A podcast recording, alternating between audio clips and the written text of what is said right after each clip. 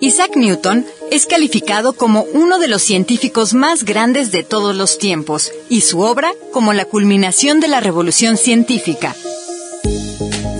Sus primeras investigaciones giraron en torno a la óptica, explicando la composición de la luz blanca como mezcla de los colores del arco iris. Sin embargo, hubo una fórmula que dejó pendiente, la relacionada con la aberración esférica, como se le llama al fenómeno óptico que hace que una imagen formada por una lente sea borrosa o distorsionada.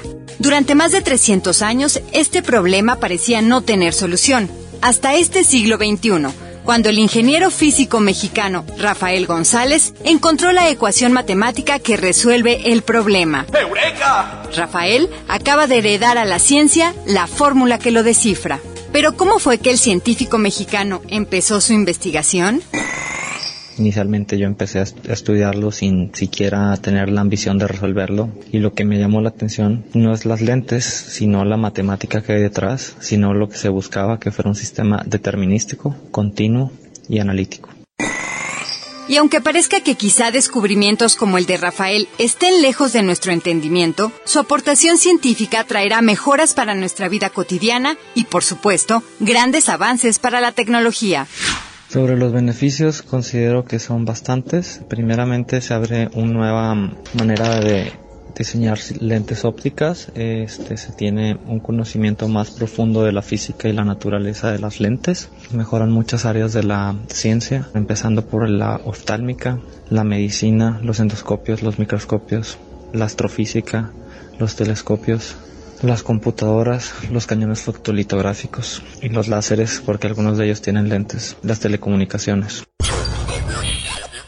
Pasión por su profesión, disciplina y trabajo arduo son los componentes que llevaron a Rafael González a resolver el problema de la aberración esférica. Y aunque sabe que el camino en el mundo de la ciencia no es sencillo, también está seguro que sí es posible. Estoy consciente que la ciencia no se apoya mucho en México, pero les quiero mencionar que en la época en la que vivimos contamos con Internet y con muchas herramientas computacionales, las cuales mucha gente de la más inteligente de la historia no contó, por lo que podría decirse que tenemos más apoyo que los que ellos tuvieron.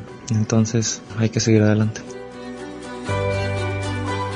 A partir de ahora, el ingeniero físico Rafael González deja en la historia de la ciencia un legado para la humanidad Enhorabuena por ese joven científico, orgullo de México.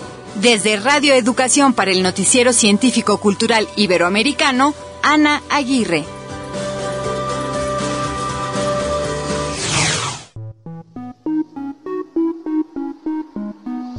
Radio Educación, reconocida por la Asociación de las Televisiones Educativas y Culturales Iberoamericanas por su empeño y colaboración con el Noticiero Científico y Cultural Iberoamericano en la difusión de la ciencia y la cultura.